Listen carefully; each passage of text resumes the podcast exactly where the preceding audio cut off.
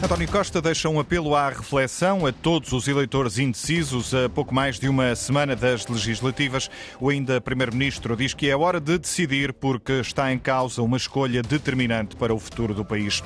Nesta edição às nove, os argumentos dos vários partidos no encerramento da primeira semana de campanha. Os Estados Unidos vão mesmo usar aviões para largar ajuda humanitária na faixa de Gaza já nos próximos dias. Nuno Rodrigues na edição a esta hora.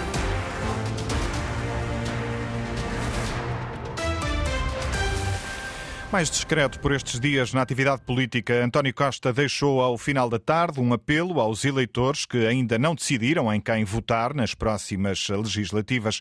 Em Roma, à chegada para o Congresso dos Socialistas Europeus, o ainda Primeiro-Ministro lembrou o elevado número de indecisos revelado pelas várias sondagens para sublinhar que o tempo é de decisões porque está em causa uma escolha importante para o futuro de Portugal. As eleições são só daqui uma semana e aquilo que eu espero é que os eleitores todos eh, reflitam. Eu sei que as sondagens valem o que valem, mas aparentemente todos dizem que há um elevado número de indecisos. E eu acho que está na altura eh, das pessoas que ainda não decidiram o seu sentido de voto refletirem bem eh, sobre a escolha que vão fazer, porque essa é uma escolha que vai ser determinante para o nosso futuro e, portanto, ninguém primeiro se deve abster e, em segundo lugar, devem participar, devem decidir Bom, e já agora decidam bem. António Costa, que deve entrar em breve na campanha socialista, foi pelo menos essa a informação deixada hoje por Pedro Nuno Santos. Entrará, com certeza, então. Se você... Sente sozinho, sente sozinho. Está a brincar, Diogo? Olha a quantidade de pessoas com que eu ando todos os dias. Isso é impossível. Isso é uma campanha com os portugueses, com o povo português depois convidam barões, depois dizem que afinal não tem, que aqueles não representam a sua posição.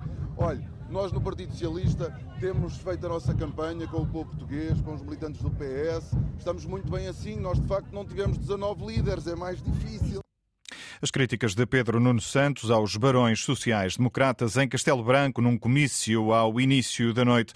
O líder socialista deixou ainda uma promessa que não está no programa eleitoral: reduzir para 37 horas e meia o horário semanal de trabalho para os jovens pais com filhos até aos 3 anos. Nós queremos que os jovens casais, que as jovens famílias possam acompanhar o crescimento dos seus filhos. E é por isso que nós temos feito um grande avanço tecnológico nós temos uma economia que, apesar de tudo, tem avançado, a sua produtividade tem crescido e nós temos que ser ambiciosos. E é por isso que nós queremos, em sede de concertação social, negociar com os parceiros sociais a redução do horário semanal de trabalho das 40 horas para as 37 horas e meia para os jovens pais com filhos até aos 3 anos. Nós queremos que os jovens pais possam acompanhar os seus filhos nos três primeiros anos de vida.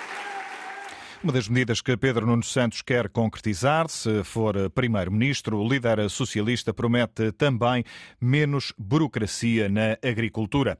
Na AD, Luís Montenegro saiu esta tarde em defesa do cabeça de lista da Aliança por Santarém. Eduardo Oliveira e Souza, o antigo presidente da Confederação dos Agricultores de Portugal, disse ontem que o país tem perdido investimento por falsas razões climáticas. O presidente social-democrata diz que está em causa apenas um alerta para um certo fanatismo ambiental.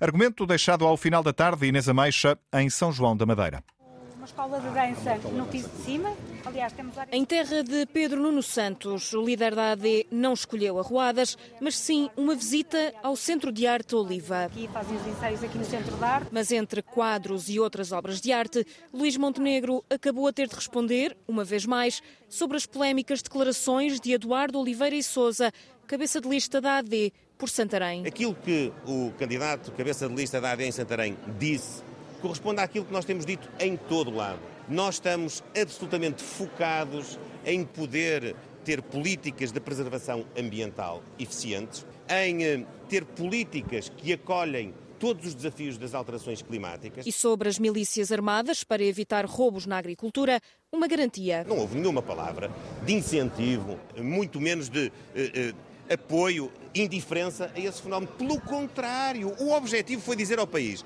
nós temos este problema, os agricultores portugueses têm este problema, eles estão a perder a paciência, eles estão a ficar desesperados. Olhem para isto. Montenegro tenta ainda explicar as falsas razões de ordem climática evocadas pelo cabeça de lista a Santarém. Nós todos sabemos que há zonas de fanatismo ambiental que muitas vezes têm frustrado projetos de investimento agrícola, florestal, turístico, etc. E foi também um alerta para esse desequilíbrio entre os valores que devem estar equilibrados. E o que quer dizer com fanatismo ambiental? Não viram a lata que me tornaram de tinta esta semana?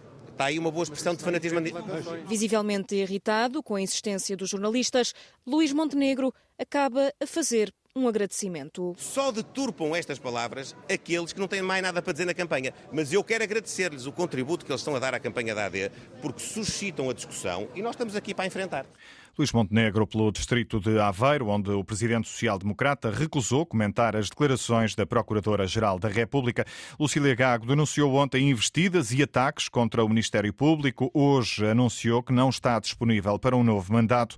Rui Tavares, do Livre, respeita a decisão e defende a necessidade de um debate alargado sobre justiça. É uma tomada de posição da senhora Procuradora que devemos respeitar. Não conhecemos ainda os, uh, os pormenores de, de, de, da reflexão que, levou, uh, que leva a essa decisão. Nem sabemos se ela se vai manter.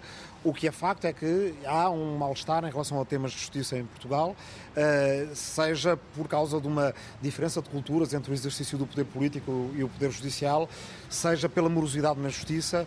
Nós devemos lembrar que a maior parte dos problemas na justiça são os que impactam o cidadão comum. E, portanto, não com aqueles temas que enchem o olho da, das questões políticas ou da corrupção, que têm muita importância, mas a justiça está a precisar de uma reforma e está a precisar de um grande debate nacional e espero que a senhora Procuradora, durante o exercício do seu cargo ou mesmo depois, traga a sua experiência para podermos fazer esse debate em conjunto. Rui Tavares, que ao final da tarde andou pelo bairro de Alvalade, em Lisboa, Sandy Gageiro, mesmo à hora de saída das escolas. É o Rui Tavares. É o Rui Tavares. Sabiam perfeitamente. Querem tirar uma foto? Sim. Então, espera aí, mas quem... Vocês não têm telemóvel? Ah, eu tenho aqui. Ah, ok. Ok. Fotografias e mais fotografias. Obrigada. Okay. Marta, prazer em conhecer-te. Okay. Tchau, tchau. Apesar do frio e da chuva, algumas palavras de apoio animaram o candidato. Grande responsabilidade.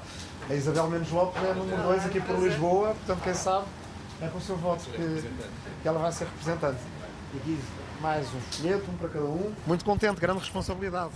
Quem sabe é com o seu voto que a Isabel Menos Lopes também é eleita. Quem e outros... sabe. Então vá, fique bem. Se calhar é o voto para o grupo parlamentar. No dia que dedicou ao tema da Semana dos Quatro Dias, Rui Tavares aproveitou para criticar Luís Montenegro sobre o que classifica de retrocesso. Luís Montenegro já por várias vezes o disse e agora reiterou que considera que não deve haver gente a não trabalhar que ganhe mais do que quem trabalha. E é preciso que estas declarações sejam esclarecidas muito rapidamente, porque não se percebe o que Luís Montenegro quer dizer com elas, ou melhor, na medida em que se percebe, é um ataque aos direitos de quem contribui para a segurança social. Caminhada no bairro de Alvalade, a coincidir com a hora de saída das escolas, Rui Tavares a ser abordado por muitos jovens, ainda não votam, mas quiseram cumprimentar o candidato. João. João. João e João e? É Francisco. Francisco? Frederico. Guilherme. Guilherme. E? David. David. E estão em que ano vocês? Sétimo. Sétimo. Alunos de saída da escola à entrada para o fim de semana, no encerramento da primeira semana de campanha eleitoral do LIVRE. Os Estados Unidos vão mesmo usar aviões para largar ajuda humanitária na faixa de Gaza, decisão anunciada pelo presidente norte-americano. Joe Biden diz que não há desculpas para não ajudar, até porque estão vidas em risco. Sem desculpas, porque a verdade é que a ajuda a chegar a Gaza não é nem de perto suficiente, nem de perto. Vidas de inocentes estão em risco e vidas de crianças estão em risco. Não vamos descansar até entrar mais ajuda. Devemos fazer entrar centenas de caminhões no território e não apenas alguns. Ainda não há detalhes, mas a ajuda humanitária vai chegar de avião a Gaza, ao que tudo indica, já nos eh, próximos dias, numa altura em que Israel enfrenta uma onda de pressão internacional para investigar a morte de mais de 100 palestinianos eh, que estavam num ponto de distribuição de comida. Salomé Afonso apurou-se para a final dos 1500 metros nos Mundiais de Pista Coberta que estão a decorrer eh, em Glasgow tempo valeu o segundo lugar na terceira manga das eliminatórias. A atleta diz que cumpriu o objetivo. Finalmente, num grande campeonato, senti que estive ao nível, pelo menos desde o ano passado, que estive ao nível daquilo que tenho treinado. Acho que até agora ainda não tinha realmente conseguido replicar uh, as valências que tinha demonstrado em treino e hoje, de certa forma, acho que foi assim um dia diferente, porque tentei ao máximo, até contrariamente àquilo que normalmente se diz, não é? Não fazer mais ou menos a nossa rotina normal. Não tentei fazer a minha rotina normal. Tentei pensar assim, não, hoje, em vez de ser a Lumé muito efusiva, muito impulsiva, a aquecer e tudo mais, tentei estar muito tranquila e acho que isso realmente demonstrou-se em prova porque acho que fiz uma prova muito estável e isso permitiu-me ter uma boa ponta final e garantir a final. Salomé Afonso, satisfeita, está na final dos 1500 metros. Eduardo Gonçalves, enviado especial da Antena 1, agora em direto. O mesmo acontece com Isaac Nader, o recordista nacional, também vai à final dos 1500 metros. Assim é, Nuno Rodrigues, e por coincidência ou não, ele é o namorado de Salomé Afonso. Isaac Nader, hum, como se esperava, atingiu a final dos 1500 metros. A prova foi equilibrada, mas mesmo assim ele diz que não foi um esforço diferente dos outros. O esforço foi um esforço normal, porque uh, estamos bem preparados, preparámos bem o Campeonato do Mundo, uh, vamos dar o nosso melhor na final, uh, para melhorar o meu décimo posto do último Campeonato do Mundo, é esse o meu objetivo. Uh, não meto metas à frente, meto simplesmente melhorar o meu décimo posto, isso é que é o mais importante. Uh, tudo o que vier de melhor do que aquilo que é a minha ambição, perfeito. Se não vier, como a semelhança de quando corre bem, uh, há que continuar a trabalhar, porque amanhã é um novo dia e é sempre assim. As finais dos 1500 metros vão ocorrer eh, no um, domingo. Em pista está já João Coelho. Ele vai tentar nos 400 metros planos atingir ali uh, a final uh, tão desejada, tão almejada. Ele que uh, bateu hoje o recorde de Portugal.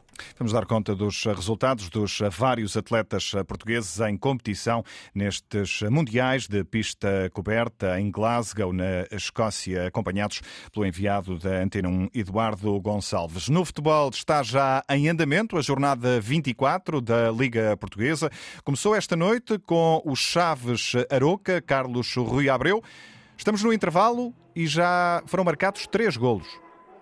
Dois para o Aroca, um para o Chaves, mas foi a formação da casa. Quem começou melhor marcou aos 16 minutos um grande golo de Rafael Guzzo. Mas a partir daí, a formação do Aroca tomou mais a iniciativa do jogo, teve mais bola através de um pontapé de canto. Chegou ao empate ao minuto 35 através de Cristo Gonzalez e depois, envolvidos apenas mais 5 minutos, Rafa Múrica isolou-se depois de um pontapé para a frente de Tiago Gaio. Ficou na cara do guarda-redes adversário e fez o 2 a 1. Chaves, ávido de pontos, no penúltimo lugar, a precisar de inverter este resultado na segunda parte. Vamos eh, acompanhando o andamento do marcador ao longo da noite informativa.